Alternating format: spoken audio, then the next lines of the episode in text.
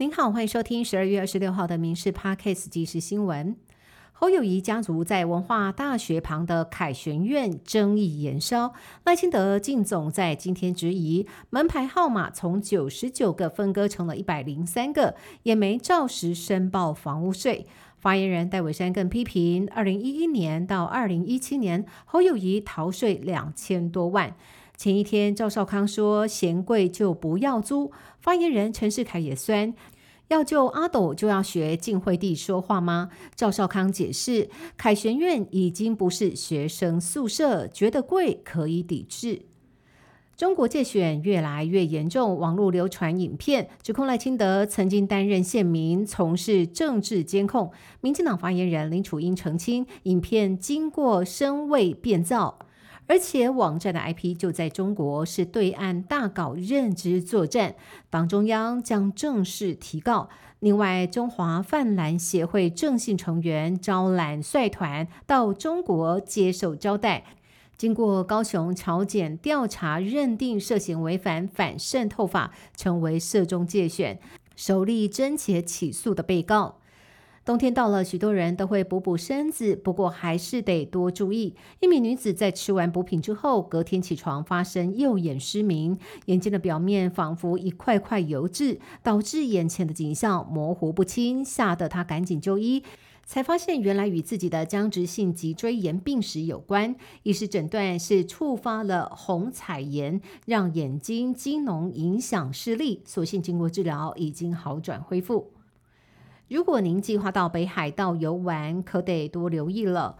月茄航空旗下的泰月节现在被爆出承包台湾旅行社北海道包机团，在十月份陆续出现了砍班危机。有旅行社透露说，目前没有收到泰月节的通知，但是坦诚接下来的包机航班会在调整。也有旅行社坦言说，十月、十一月已经有包机被砍，总共两团八十个人受到影响，但是都已经协助客人退费或者是转团。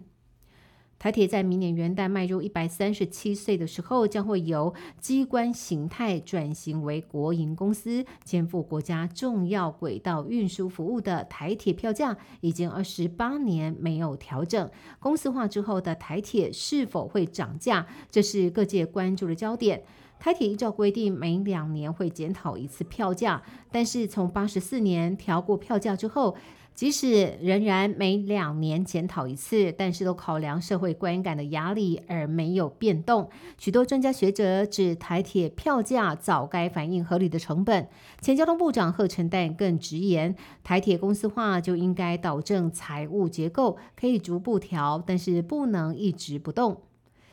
距离农历年还有一个多月，超商春节福袋提前开战，各家业者除了拼福袋可看性，还寄出了豪奢大奖，有价值三十万、一点五克拉的钻戒，市价三百四十八万意大利豪华超跑。看准旅游爆发，今年甚至还要抽游轮游南极十七天，更加码十张美国旧金山双人来回机票。各大超市、百货都陆续公布福袋奖项，要让消费者在龙年试试手气博个好彩头。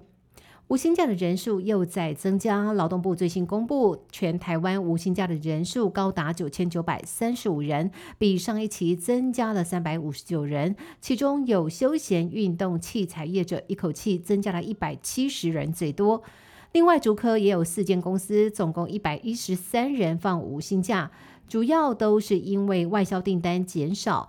不过专家看好，随着欧美通膨降温，需求已经开始慢慢回温，最坏的情况已经过去了。塞尔维亚首都贝尔格勒在昨天傍晚不太平静，数以千计的群众齐聚警察局前面声援前几天抗议国会和地方选举舞弊而遭到逮捕的反对派人士。综合法新社与路透社报道，塞尔维亚群众连续第八天上街抗议。不同于前几天的火爆场面，示威群众起初虽然在首都设置路障，后来又齐聚在选委会大楼前，但是活动过程相当和平。以上新闻由民事新闻部制作，感谢您的收听。更多新闻内容，请上民事新闻官网搜寻。